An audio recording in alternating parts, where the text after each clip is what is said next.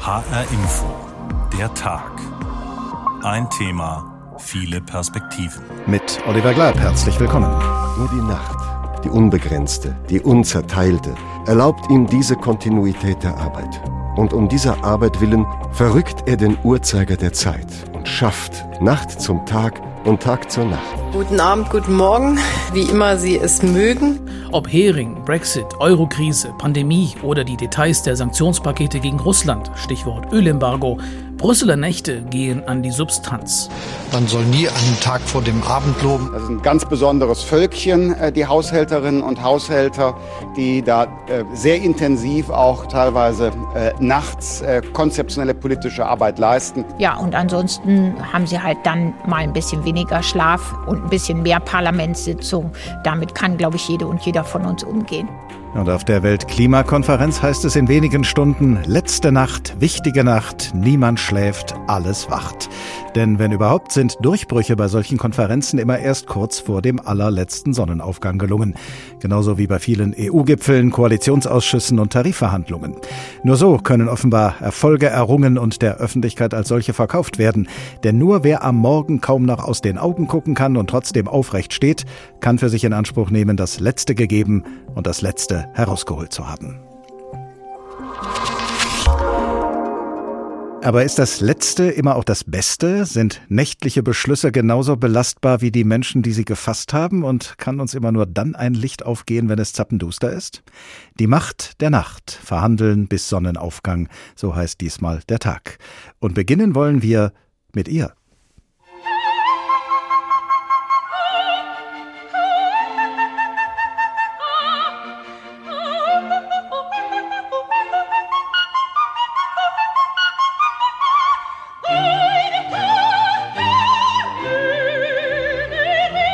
Genau, mit der Königin der Nacht. Aber im Sinn haben wir dabei nicht so sehr die gleichnamige Figur aus Mozarts Ober die Zauberflöte. Nein, im Sinn haben wir unsere inzwischen ehemalige Bundeskanzlerin Angela Merkel und ihr nächtliches Durchhaltevermögen bei unzähligen EU-Gipfeln.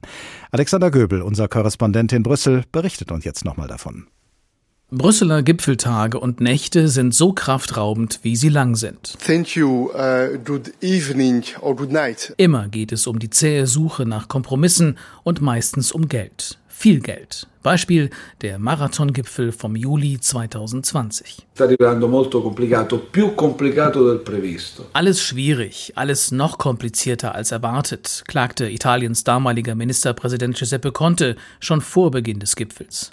Immerhin standen der Corona-Aufbaufonds und der nächste mehrjährige EU-Finanzrahmen auf der Tagesordnung. Es kann auch sein, dass es zu keinem Ergebnis kommt. Aber Angela Merkel wollte natürlich unbedingt ein Ergebnis. Sie wurde nicht ohne Grund als Kompromissmaschine bezeichnet, mit besonderer Ausdauer. Trotzdem ist da noch eine Quadratur des Kreises zu schaffen. Und die wurde dann auch tatsächlich geschafft, nach vier Tagen und vier Nächten bei einer Gesamtdauer von 91,5 Stunden. Fast ein Rekord. Nur der Gipfel von Nizza, bei dem es im Dezember 2000 um einen neuen EU-Vertrag ging, war 25 Minuten länger. Guten Abend, guten Morgen, wie immer Sie es mögen. Immer wieder kam und kommt es bei EU-Verhandlungen zu schlaflosen Nächten. 2012 standen nach Marathonverhandlungen zu neuen Banken-Eigenkapitalregeln keine Dolmetscher mehr zur Verfügung. Die Finanzminister mussten dann auf Englisch weiterverhandeln. Schon 1964 dauerte es 40 Stunden, um eine Einigung im Agrar- und Fischereirat zu finden. Bis heute gilt dieses Gremium als besonders berüchtigt. Für Dutzende Fanggebiete und Fischarten werden die Höchstfangmengen ausgehandelt, und zwar auf die Tonne genau, bis in die frühen Morgenstunden. Ob Hering, Brexit, Eurokrise, Pandemie oder die Details der Sanktionspakete gegen Russland, Stichwort Ölembargo, Brüsseler Nächte gehen an die Substanz.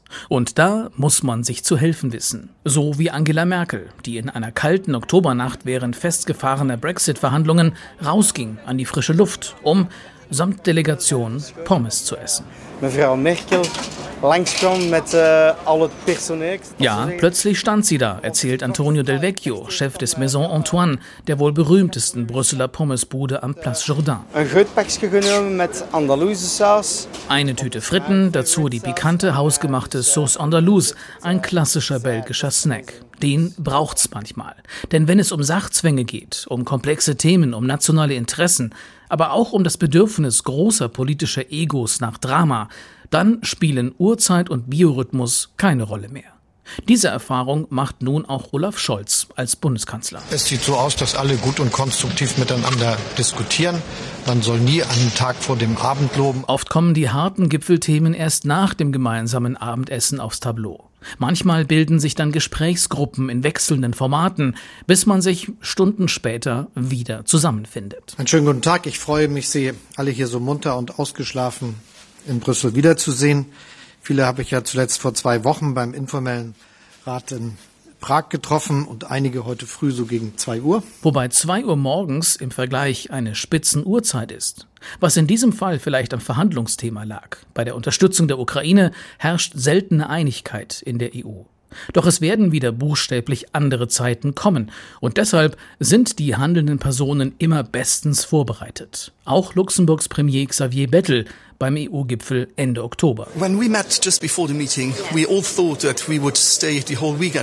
Vor unserem Treffen dachten wir, wir würden das ganze Wochenende zusammen verbringen. Deshalb wurde ich oft gefragt, wie viele Hemden und Unterwäsche ich denn dabei habe. Ich habe immer genug mit, aber diesmal werde ich das nicht brauchen, denn wir haben es hier bald geschafft und das ist ein Erfolg. Eindrücke unseres Brüsseler Korrespondenten Alexander Göbel von nächtlichen EU-Gipfeln. Auch der Kollege Lars Hofmann aus unserer Wirtschaftsredaktion muss immer mal wieder nachts auf der Lauer liegen. Er beobachtet nämlich Tarifverhandlungen, bei denen um Löhne und Arbeitszeiten gefeilscht wird und die ebenfalls sehr oft in der Nacht stattfinden. Hallo und herzlich willkommen. Hallo. Welche Eindrücke von nächtlichen Tarifverhandlungen sind dir denn noch besonders lebhaft in Erinnerung? Naja, es sind ja in der Regel Hotels, in denen da verhandelt wird. Das ähm, sind oft wirklich sehr schmucklose Hotels in Gewerbegebieten. Es sind manchmal wirklich Kellerräume ohne Fenster. Aber das, äh, was mir wirklich in Erinnerung geblieben ist, ist eigentlich das vornehmste Hotel, ähm, in dem ich jemals bei Verhandlungen war. Und das ging dann auch in die Nacht. Und so ab Mitternacht ähm, haben wir dann festgestellt, es sind viele Paare ins Hotel gekommen. Das ist ja eigentlich gar nicht verwunderlich. Äh, Frauen mit sehr hochhackigen Schuhen, muss man aber auch sagen. Auffällig ist es dann nur geworden, weil wenn man einfach wartet, was bei den Verhandlungen passiert, kümmert man sich natürlich auch um andere Sachen. Ähm, auffällig ist es dann geworden, als nach äh, ein, zwei Stunden die Damen alleine wieder zurückgegangen sind. Und dann ist mir auch klar geworden, das ist der normale ja, Betrieb einfach nachts im Bahnhofsviertel in Frankfurt. Und in diesem Umfeld haben eben auch ernsthafte Tarifverhandlungen stattgefunden. Warum muss denn so oft die Nacht für Tarifverhandlungen herhalten? Weil sonst kein gemeinsamer Termin zu finden ist, weil man nachts bessere Ideen hat als, hat als tagsüber oder warum? Also am Termin, ähm, das äh, scheitert eigentlich nie daran, äh, sondern das ist, glaube ich, Teil einer ganz gezielten und bewussten Inszenierung. Das äh, gehört einfach dazu, dass die beiden Seiten sagen können, am Ende, wenn sie rauskommen, egal ob sie sich geeinigt haben oder nicht, wir haben alles versucht, mehr war nicht möglich, einfach weil auch, wenn ein Kompromiss rauskommt, kommt, auch von vornherein klar ist, äh, dass äh, viele von den Unternehmen, aber auch von den Beschäftigten unzufrieden sind. Und das soll sie, glaube ich, von vornherein auch so ein bisschen besänftigen.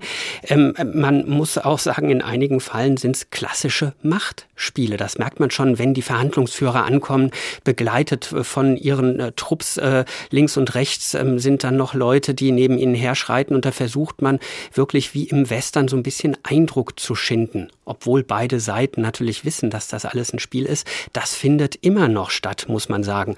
Aber ganz grundsätzlich glaube ich, dass sich einfach in der Nacht nicht besser verhandeln und reden lässt als tagsüber. Wenn das also ein Signal sein soll an die jeweilige Basis, äh, dass man da wirklich das Letzte rausgeholt hat, dann, dann muss man da ja auch ziemlich lange durchhalten, um das zu unterstreichen. Gibt es da so einen Rekordwert äh, der längsten Nachtsitzung? Naja, eine Nacht ist halt nur eine Nacht. Ähm, mhm. Das äh, dauert äh, teilweise wirklich ähm, die ganze Nacht. Das äh, längst jetzt in letzter Zeit waren die Verhandlungen in der Chemieindustrie.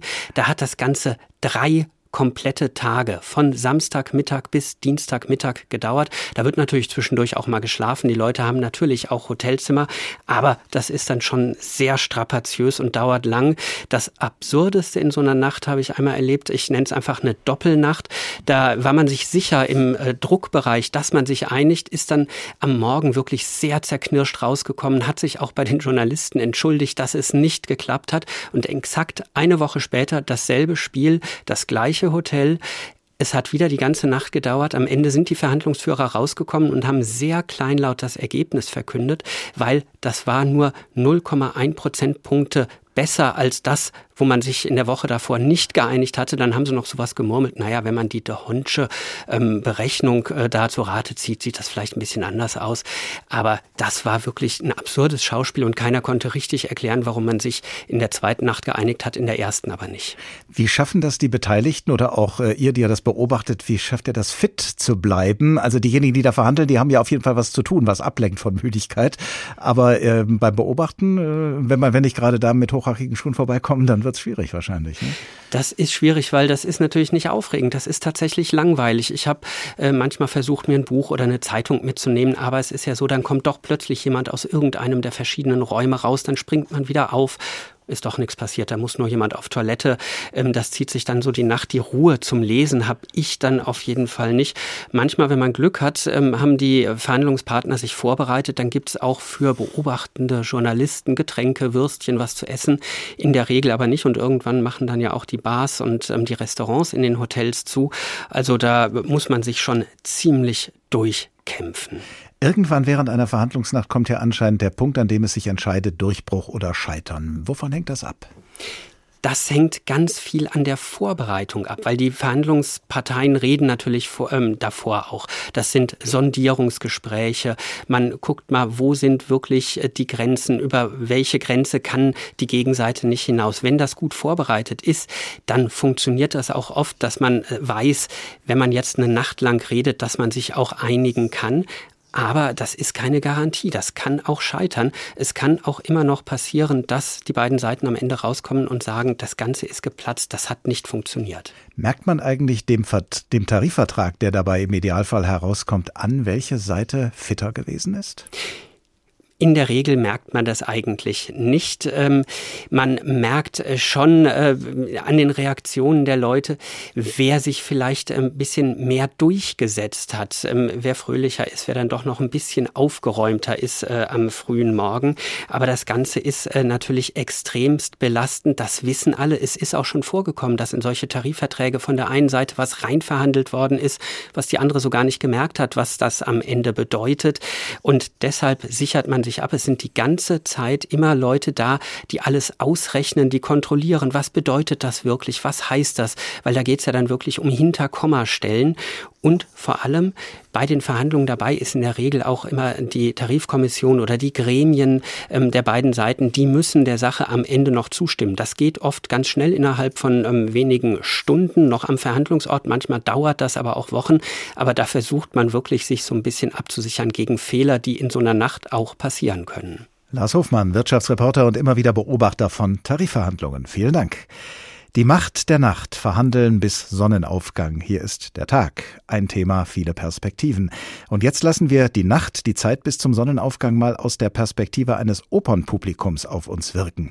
Nessun dorma, niemand schlafe. Das ist nicht nur eine Ermunterung für diejenigen, die bei Opern gerne mal einschlafen. Nein, die Worte Nessun dorma sind vor allem die ersten Worte einer berühmten Arie aus der Oper Turandot von Giacomo Puccini.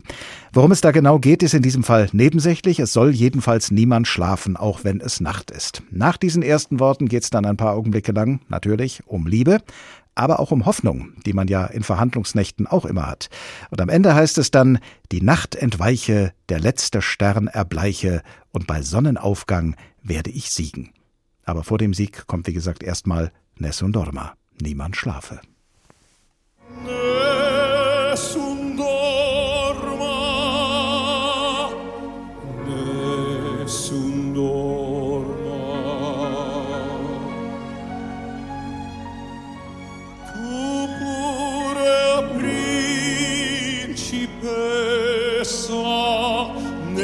tua fredda stanza guardi le stelle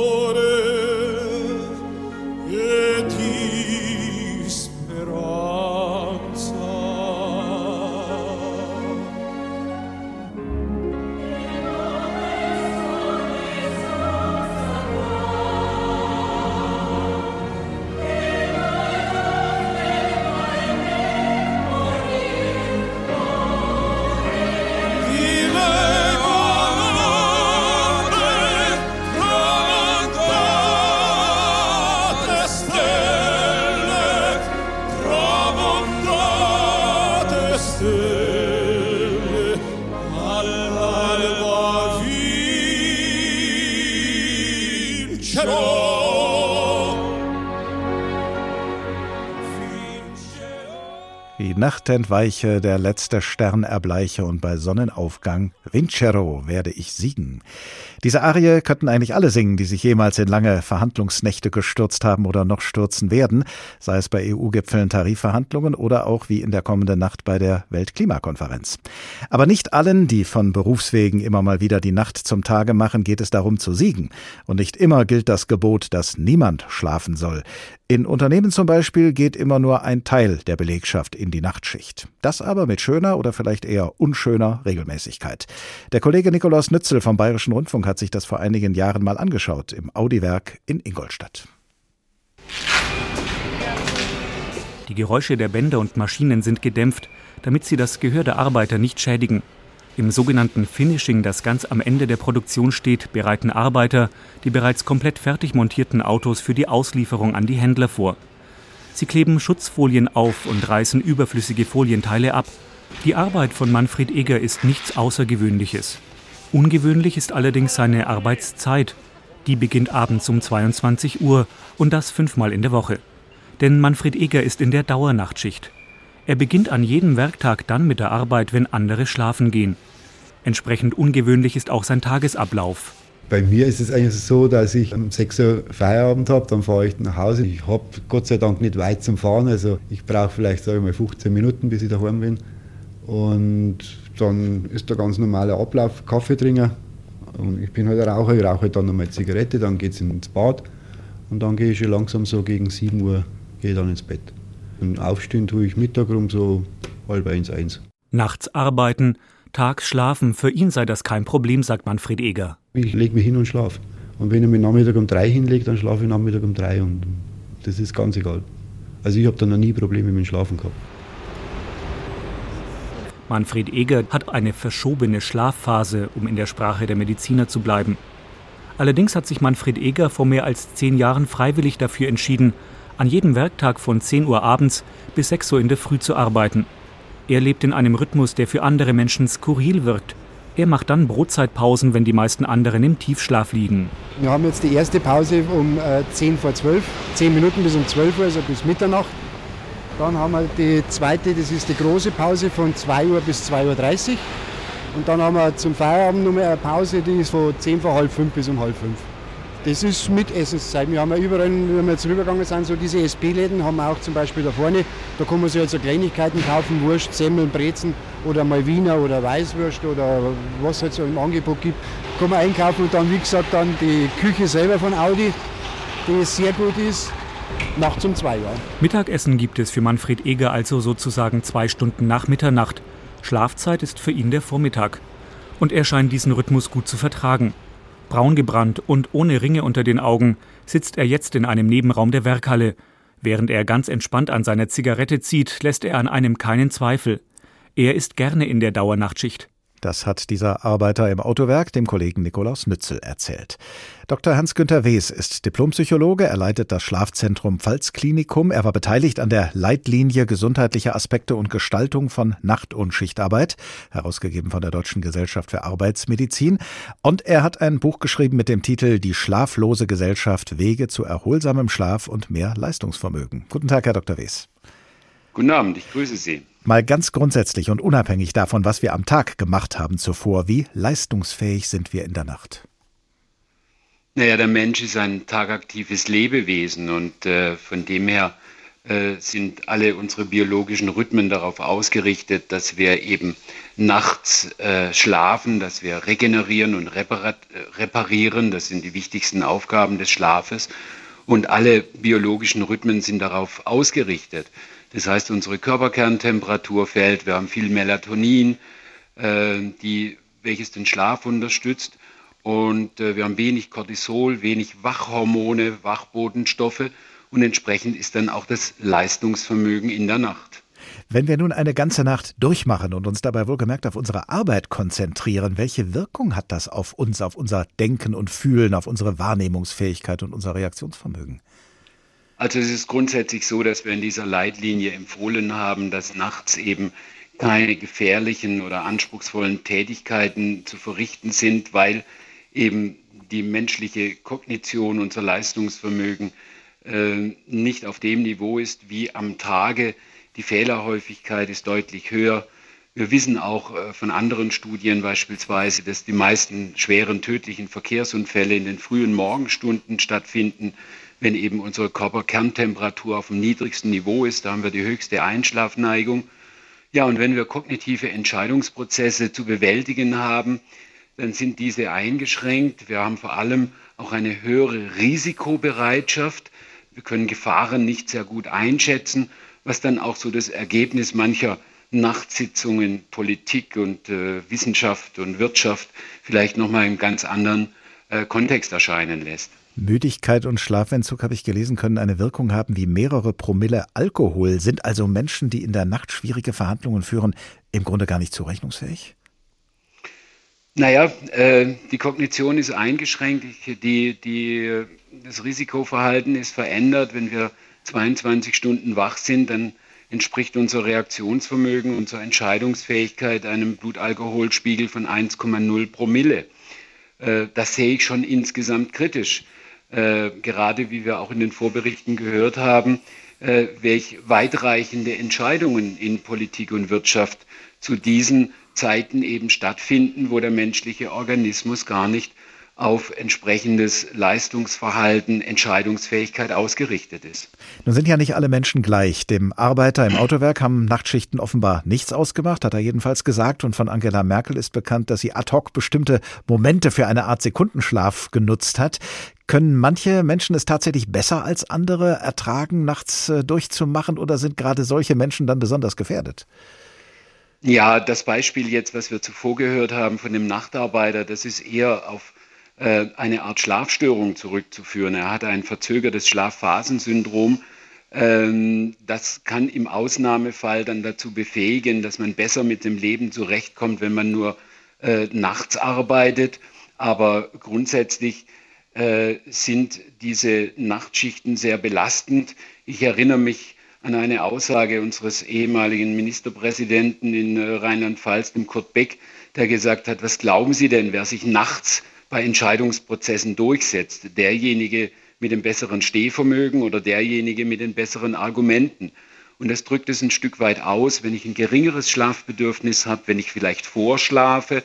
Das hat man Angela Merkel äh, nachgesagt, dass sie in wichtigen Sitzungen mit Entscheidungsprozessen auch mal rausgegangen wäre und dann ein kurzes Nickerchen gehalten hat und dass sie auch die wichtigen, bedeutsamen Entscheidungen auf Basis dieses Vorteils, was sie da eben hatte durch ihre kurzen, äh, die, die Fähigkeit, in kurze Nickerchen zu machen, dann hat sie ganz wichtige Entscheidungsprozesse ganz nach hinten geschoben, äh, um dann so eben äh, ja einen Vorteil zu haben und vielleicht ihre eigenen Interesse besser durchzusetzen.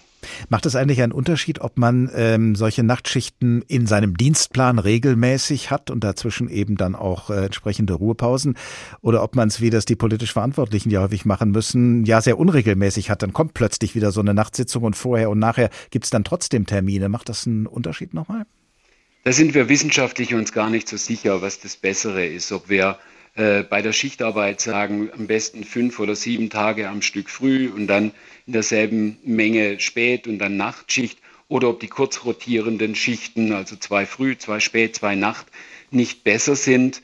Äh, es gibt einige Hinweise darauf, dass äh, kurz rotierende Schichten, also nur einmalig oder, oder nicht sehr lang andauernde Ereignisse, so wie sie dann in der Politik sind, etwas weniger bedeutsam sind, äh, was die Einschränkungen angeht, wie wenn man das dauerhaft am Stück macht. Also es gibt nicht den Trainingseffekt, auf den Sie vielleicht hinaus wollen, sondern äh, es ist eher so, dass wenn man in der Regel nachts geschlafen hat, dann hält man all, äh, es auch mal eher äh, aus, äh, ja, eine Nacht durchzumachen. Dr. Hans-Günther Wes, Diplompsychologe, Leiter des Schlafzentrums Pfalzklinikum und Autor des Buches Die schlaflose Gesellschaft Wege zu erholsamem Schlaf und mehr Leistungsvermögen. Vielen Dank. Und trotz allem, was wir gerade über die gesundheitlichen Risiken nächtlicher Arbeit gehört haben, gibt es doch immer wieder Menschen, die ihren erholsamen Schlaf lieber am Tag suchen und sich ihr Leistungsvermögen für die Nacht aufheben. Der französische Schriftsteller Honoré de Balzac im 19. Jahrhundert zum Beispiel war ein geradezu leidenschaftlicher Nachtarbeiter. Und sein österreichischer Kollege Stefan Zweig hat das in einer Biografie über Balzac beschrieben. Endlich. Mitternacht. Paris ist verstummt. Millionen Augen haben sich geschlossen, tausend und abertausend Lichter sind verloschen. Nun, da die andern ruhen, wird es Zeit für Balzac zur Arbeit. Nun, da die andern träumen, wird es Zeit für ihn zu wachen. Jetzt, da der Tag beendet ist für die Welt, beginnt sein Tag. Jetzt kann niemand kommen und ihn stören, keine Besucher, die ihn belästigen, keine Briefe, die ihn beunruhigen. Ein riesiger Raum, acht Stunden, zehn Stunden vollendetster Einsamkeit liegen vor ihm. Und Balzac braucht für seine riesige Arbeit so riesigen Raum. Es ist mir unmöglich zu arbeiten, wenn ich mich unterbrechen muss. Nur die Nacht, die unbegrenzte, die unzerteilte, er weiß es, erlaubt ihm diese Kontinuität der Arbeit. Und um dieser Arbeit willen verrückt er den Uhrzeiger der Zeit und schafft in seiner eigenen Sphäre Nacht zum Tag und Tag zur Nacht. Der Diener hat auf dem Tisch die sechs Kerzen in den silbernen Leuchtern angezündet und die Vorhänge völlig zusammengeschoben, als wollte er damit sichtlich die äußere Welt abschalten. Denn Balzac will Zeit jetzt nicht mehr messen mit ihrem wirklichen Maß, sondern nur mit dem seiner Arbeit. Er will nicht wissen, wann es dämmert, wann es Tag wird, wann Paris, wann die übrige Welt erwacht. Und im Dunkel des Raums ertrinken ringsum die Bände und Türen und Fenster und alles, was dahinter liegt. Nur seine Welt, seine eigene, ersteht und besteht. Das nächtliche Schaffen des Schriftstellers Honoré de Balzac. Hier ist der Tag, ein Thema, viele Perspektiven. Diesmal über die Macht der Nacht, verhandeln bis Sonnenaufgang. Genau das werden die Delegierten der Weltklimakonferenz in der kommenden Nacht tun, so wie es auch immer wieder die Delegationen bei EU-Gipfeln und Tarifverhandlungen getan haben und nicht zuletzt auch die politisch Verantwortlichen in Berlin. Getreu dem alten Liedrefrain, die Nacht ist nicht allein zum Schlafen da, die Nacht ist da, das was geschehe. Wobei mein Kollege Stefan Bücheler beim Stichwort Wachbleiben eher ein anderes Lied im Kopf hat. Wir bleiben wach, bis die Wolken wieder lila sind. Wir bleiben wach, bis die Wolken wieder lila sind. Es wird eine lange Nacht, aber das wussten wir von Anfang an. Ich bin aber zuversichtlich. Wobei einige große Brocken sind jetzt wirklich heute auch nicht mehr verschiebbar. Jetzt müssen wir ran. Bitte nicht jammern. Ihr habt das alle freiwillig gemacht, wenn ihr in die Politik gegangen seid. Andere Leute haben es gerade auch nicht leicht. Wir bleiben wach, bis die Wolken wieder lila sind. Andrea Nahles von der SPD bei den Koalitionsverhandlungen 2013 und ihr Parteigenosse Hubertus Heil in der ersten Phase der Corona-Pandemie. Dass es mal länger dauert, hat Tradition im Bundestag. Nicht nur in Berlin, auch schon in Bonn. Von Anfang an also. Die allerlängste Sitzung des Deutschen Bundestags gab es vom 24. auf den 25.11.1949. Von 10.20 Uhr bis 6.23 Uhr am nächsten Morgen. Also 20 Stunden und drei Minuten. Rekord. Grund für die Endlosdebatte damals war eine Beleidigung von Bundeskanzler Adenauer durch den SPD-Fraktionsvorsitzenden Schumacher. So hat es die Bundestagsverwaltung in ihrer Statistik festgehalten. Ein Blick auf ihre Zeiterfassung zeigt, bis Mitternacht wird sowieso gerne mal getagt, in den letzten Jahren aber durchaus immer länger. In der vergangenen Wahlperiode wurde viermal die 2 Uhr Nachtsmarke gerissen. Ja, und ansonsten haben sie halt dann mal ein bisschen weniger Schlaf und ein bisschen mehr Parlamentssitzung.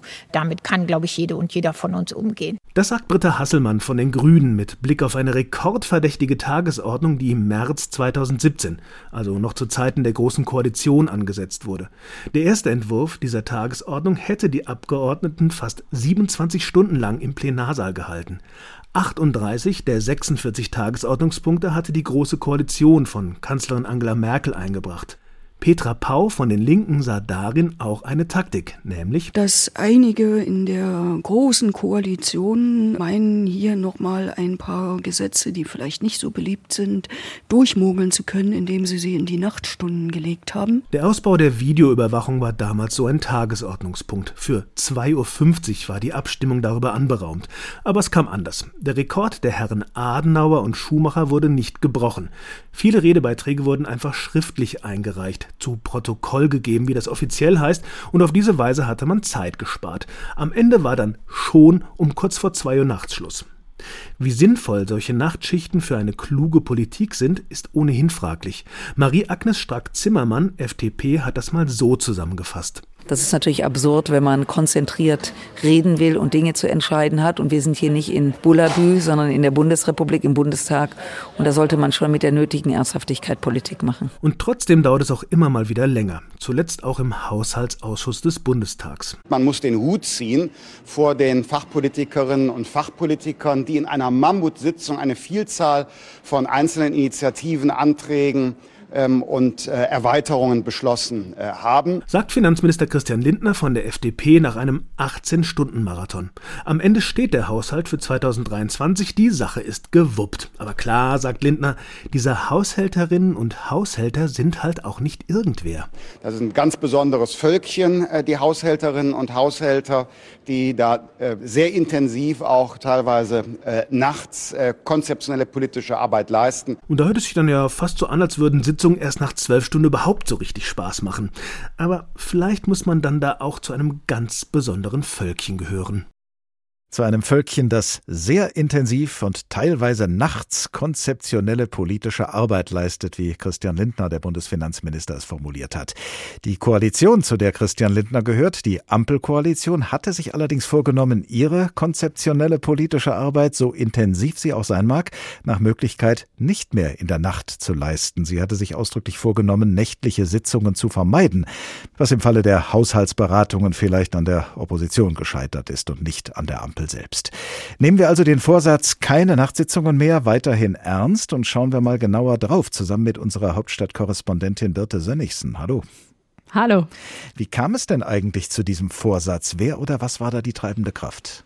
Ja, das passte natürlich gut in diese Erzählung der damals noch nicht Regierung, aber der Ampelparteien. Hier passiert jetzt was Neues, wollten sie ausstrahlen. Wir machen es jetzt mal anders als die Regierung vor uns. Das hat ja damals begonnen mit einem zumindest abendlichen, vielleicht sogar nächtlichen Selfie von den Parteispitzen der Grünen und der FDP vor den Sondierungsgesprächen in ganz kleiner Runde. Und insgesamt wollten dann die Ampelparteien früh dieses Bild schaffen. Jetzt kommt was anderes. Wir wollen es anders machen, vor allen Dingen als die Koalition Koalition unter Angela Merkel, wo ja auch einiges in der Nacht passiert ist. Und die Grünen und die FDP, die haben dann in Richtung Verhandlungen schnell betont, es soll keine Nachtsitzung geben, auch nicht am Wochenende verhandelt werden. Vereinbarkeit von Familie und Privatleben und eben dem Job als Politiker oder Politikerin war da ein Thema. Michael Kellner, der war damals noch Bundesgeschäftsführer der Grünen, der hat gesagt, wir wollen diese ewigen Nachtsitzungen eben vermeiden, weil sie am Ende politische Ergebnisse auch nicht besser machen. Und da sei er sich eben mit der FDP auch einig. Nun sind aber gerade Koalitionsverhandlungen oft besonders schwierig und zäh und laufen deshalb Gefahr, zu einer Nachtveranstaltung zu werden, auch wenn das vielleicht gar nicht geplant gewesen ist. Wie gut hat denn die damals noch werdende Ampelkoalition diese erste Bewährungsprobe ihres Vorsatzes überstanden? So richtig geklappt hat es da auch nicht. Es war nicht so wie 2017 bei den gescheiterten Jamaika-Koalitionsverhandlungen. Da gab es ja einige Nachtsitzungen, die man sehr intensiv zumindest vor verschlossener Tür verfolgen konnte. Das war jetzt anders bei den Verhandlungen um den Ampel-Koalitionsvertrag, aber ganz ohne nächtliche Runde ist er auch nicht zustande gekommen. Wie viele Nächte das am Ende waren, das lässt sich jetzt schwer rekapitulieren, weil die Verhandlungen insgesamt ein bisschen anders abgelaufen sind. Da gab es ja erst diese 22 Arbeitsgruppen, die sich selbstständig getroffen haben haben für Verkehr, Finanzen, Digitales, Soziales und so weiter. Und die haben das auch selbst organisiert. Da war aber eben nicht für uns Journalistinnen und Journalisten immer so klar, ach, wo treffen die sich denn eigentlich und wann? Was aber klar war, am Ende muss ja aus diesen ganzen einzelnen Arbeitsgruppen ein großer Vertrag entstehen und der ist nicht ohne Nachtsitzungen zustande gekommen. Mittlerweile leuchtet oder flackert die Ampel seit mehr als einem Jahr. Wie gut ist es denn den Regierenden seitdem gelungen, auf Nachtsitzungen zu verzichten? Ich würde sagen, die Lichter im Kanzleramt sind nachts häufiger mal eingeschaltet mhm. worden. Äh, inzwischen ist die Ampel ja in so einem Arbeitsmodus und in einem Krisenmodus angekommen. Neben Corona, damit ist sie ja gestartet und der Klimakrise bestimmt natürlich der 24. Februar und die Auswirkungen eben des russischen Angriffskrieges vieles hier im politischen Berlin und hat auch zu einigen nächtlichen Sitzungen geführt, zu durchgearbeiteten Wochenenden, späten Treffen im Kanzleramt. Und da sind dann eben diese guten Vorsätze, die man hatte, auf Realpolitik Energiepolitik getroffen. Und ganz deutlich geworden ist das, finde ich, bei den Verhandlungen rund um die diversen Entlastungspakete im Zuge der Energiekrise. Im Frühjahr ging es da um den Tankrabatt und das 9-Euro-Ticket, die ja geboren wurden nach einer langen Nacht im Kanzleramt. Dauerte alles bis in den frühen Morgenstunden. Dann haben sich alle noch mal kurz zurückgezogen und in den Ministerien wurden auch noch mal ein paar Dinge überprüft.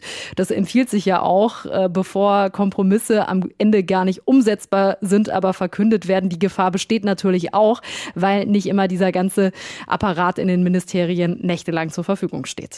Sie haben schon gesagt, bei der vorigen Regierungskoalition von Union und SPD, der GroKo, hat der sogenannte Koalitionsausschuss ja besonders oft nachts getagt. Wie hilfreich ist das gewesen rückblickend und wie nachhaltig?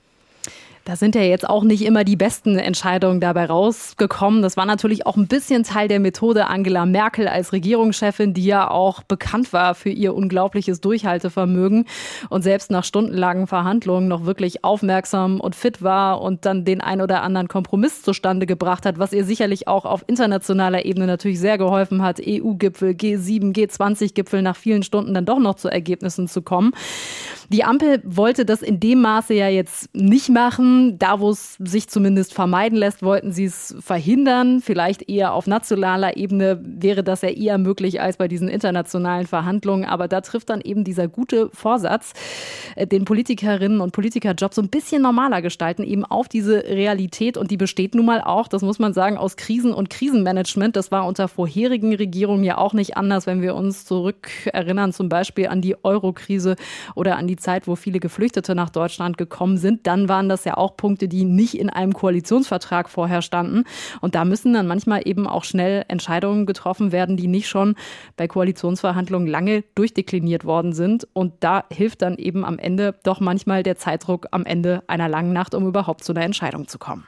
Unterm Strich, Frau Sönnigsen, was meinen Sie, was gewinnt die Regierungsarbeit durch nächtliche Sitzungen und was verliert sie, wenn eine Koalition auf nächtliche Sitzungen verzichtet?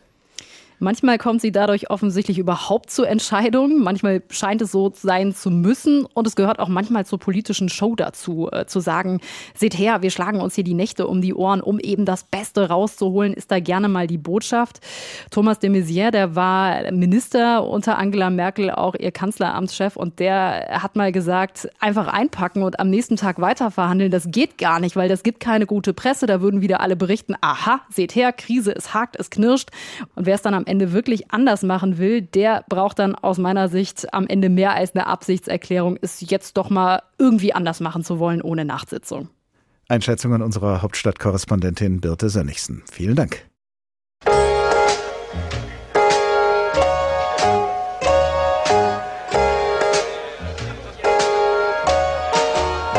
Was in der Welt passiert und was uns amüsiert, geschieht besonders in der Nacht. Auch was man Liebe nennt, so wie's der Fachmann kennt, geschieht besonders in der Nacht. Von abends bis morgens tut sich so mancherlei. Und wenn es hinterher in jeder Zeitung steht, macht es sogar die Polizei. Die Schauspielerin Elisabeth Flickenschild als Kneipenwirtin in dem alten Edgar Wallace-Film Das Gasthaus an der Themse von 1962. Was auf der Weltklimakonferenz im ägyptischen Sharm el-Sheikh passiert und besonders das, was in ihrer bevorstehenden letzten Nacht geschieht, das wird hinterher in jeder Zeitung stehen. Aber noch wissen wir nicht, was genau sich in den Konferenzräumen von Sharm el-Sheikh tun wird in den letzten Stunden vom Abend des heutigen bis zum Sonnenaufgang des morgigen Tages. Wir werden es gleich gemeinsam mit dem erfahrenen Gipfelbeobachter Werner Eckert zu ergründen versuchen. Aber vorher lassen wir uns noch schnell von unserer Politikredakteurin Selina Rust zusammenfassen, was bisher geschah. Bei der diesjährigen Weltklimakonferenz ging es unter anderem um zwei große Fragen. Wie kann die Erderwärmung auf 1,5 Grad begrenzt werden? Und wie können ärmere Staaten unterstützt werden, die besonders hart von den Folgen des Klimawandels betroffen sind? Denn ärmere Staaten im globalen Süden leiden besonders unter klimabedingten Extremwetterereignissen wie Dürren, Überschwemmungen, Waldbränden oder Wirbelstürmen. Dafür sollen Industrienationen aufkommen, die den Klimawandel maßgeblich verursacht haben. Ein erstes Projekt hat Olaf Scholz zu Beginn der Weltklimakonferenz angekündigt, den globalen Schutzschirm der G7-Staaten, gemeinsam mit Staaten, die vom Klimawandel besonders betroffen sind. Das Ziel mehr und schnellere Hilfen für Länder, die durch den Klimawandel Schäden erleiden. Zu den ersten Empfängerländern gehören Bangladesch, Costa Rica, Fidschi, Ghana, Pakistan und Senegal. Dazu Bundesentwicklungsministerin Svenja Schulze. Mein Appell ist an alle, diesen globalen Schutzschirm zu nutzen, an alle Länder und dafür jetzt auch Geld zu geben. Das ist ein erprobter Weg. Wir wissen, wie man das Geld zu den Menschen bringen kann. Das ist etwas, was sehr schnell hilft. Und die Schäden, die der Klimawandel verursacht, die sind jetzt schon sehr deutlich sichtbar. Möglichst viele Länder sollen mitmachen. Deutschland legt selbst 170 Millionen Euro in den Topf als Starthilfe. 40 Millionen kommen bislang von anderen Staaten. Und das sei noch viel zu wenig, sagen Kritiker wie Ahmed El-Drubi von Greenpeace. Er sagte dem ZDF, Der globale Schirm wird mit ziemlich viel Skepsis gesehen. Er scheint mehr ein Versicherungsschwindel zu sein als wirklich konkretes Handeln. Wir denken, dass das eher den Chefs der Versicherungsunternehmen zugutekommt als den betroffenen Gemeinschaften. Wer wie viel Verantwortung übernehmen muss und welche weiteren konkreten Maßnahmen dafür benötigt werden, darum ringen die knapp 200 Länder seit Tagen. Aber es geht eben auch um die Frage, wie die Treibhausgase reduziert werden können, um die Erderwärmung auf 1,5 Grad zu begrenzen. EU-Kommissar Franz Timmermans erklärte, dass die EU ihre Klimaziele noch etwas verschärfen werde. In der EU liefern wir Schritt für Schritt. Wir sind streng auf dem Weg, unsere Versprechen einzuhalten. Wir hatten 55 Prozent bis 2030 versprochen und wie es aussieht, werden es 57 Prozent. Wir werden unsere Selbstverpflichtung aktualisieren. Die EU würde dann also im Jahr 2030 weniger als halb so viele Treibhausgase ausstoßen wie noch 1990 und auch der US-amerikanische Präsident Joe Biden, der wegen der Midterms in den USA verspätet anreiste, bekannte sich zu den Klimazielen der USA. Sein Land wolle alles tun, um die Klimahölle abzuwenden, sagte er und versprach entschlossen gegen die Erderwärmung vorzugehen. Bis 2030 wolle die USA ihre Emissionen im Vergleich zu 2005 halbieren. Denn schließlich gehören die USA und auch China zu den größten Emittenten klimaschädlicher Treibhausgase. Für viele NGOs und Umweltschutzorganisationen geht das alles nicht weit genug. Die Industriestaaten würden noch viel zu wenig Verantwortung für die von ihnen verursachten Schäden übernehmen. Und auch die Bemühungen für mehr Klimaneutralität seien bislang nicht ausreichend. Es müsse viel mehr getan werden, um das 1,5 Grad Ziel einzuhalten. Aktuell ist die Weltgemeinschaft dank der bisherigen Klimaschutzanstrengungen immerhin nicht mehr auf dem Weg in eine 5 oder 6 Grad wärmere Welt, aber immer noch in eine knapp 3 Grad wärmere. Eine Welt, in der mit hoher Wahrscheinlichkeit zahlreiche Klima- und Ökosysteme zusammenbrechen würden sagt unsere Politikredakteurin Selina Rust. Wenn man sehr optimistisch wäre, könnte man immerhin sagen, es ist noch nicht aller Tage Abend. Zumal gerade bei Weltklimakonferenzen auf den letzten Abend schon oft eine letzte Nacht gefolgt ist. Und davon kann gerade der Kollege Werner Eckert ein Lied singen. Denn als Leiter der Umweltredaktion beim Südwestrundfunk ist er bei sämtlichen Weltklimakonferenzen dabei gewesen. Und auch bei dieser ist er dabei. Guten Tag, Herr Eckert. Hallo, grüß Sie. Erinnern Sie sich an letzte Nächte bei Weltklimakonferenzen, die dann wirklich zum entscheidenden Durchbruch geführt haben? Naja, Paris zum Beispiel, klar, äh, war eine mega Sache. Auch meine erste, ich war nicht ganz auf allen, meine erste war Buenos Aires, ich glaube, das war die dritte.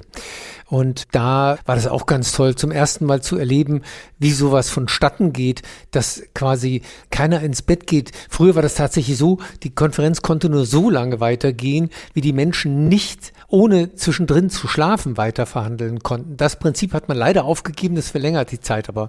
Hat das denn immer zum Erfolg geführt, solche durchverhandelten Nächte, oder haben Sie auch gegenteilige Erfahrungen gemacht, dass eine ganze letzte Nacht lang verhandelt wurde und dann am Schluss doch kein Erfolg dabei herauskam? Ja, dramatisch in Kopenhagen 2009, als tatsächlich ja der erste Versuch gemacht wurde, ein großes Weltklimaschutzabkommen äh, zu lancieren und das ist in sich kollabiert. Die ganze Veranstaltung ist auseinandergebrochen.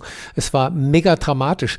Der äh, Konferenzpräsident, damals der dänische Ministerpräsident, ist verschwunden von der Bildfläche und ward nie wieder gesehen.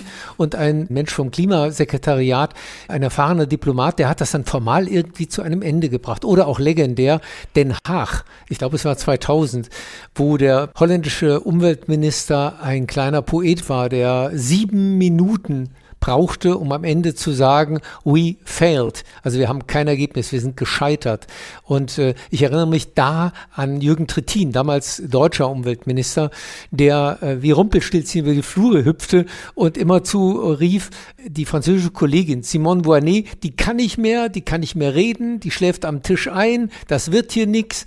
Das waren tolle Erfahrungen, ja. Das sind also tatsächlich Regierungschefs und Chefinnen, das sind Ministerinnen und Minister, die da verhandeln? Oder welche Leute ja. sind das im Einzelnen, die sich da die Nacht um die Ohren schlagen? Also das sind erstens ganz viele und das sind auch viele Nächte. Aber diese Nächte der langen Messer, diese letzten Nächte, sind schon sehr hochrangig besetzt. In der Regel sind das dann die Minister selbst, die verhandeln.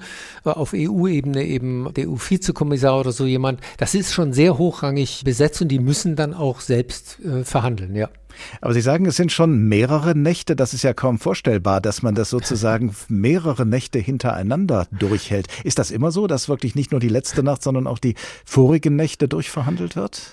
Ja, also für die Chefunterhändler hinter den Ministern und Sekretären sind das oft drei, vier Nächte, in denen die kaum schlafen. Sicher schlafen die auch mal eine Stunde, aber das ist sehr, sehr hart und man sieht es denen am Ende auch immer an.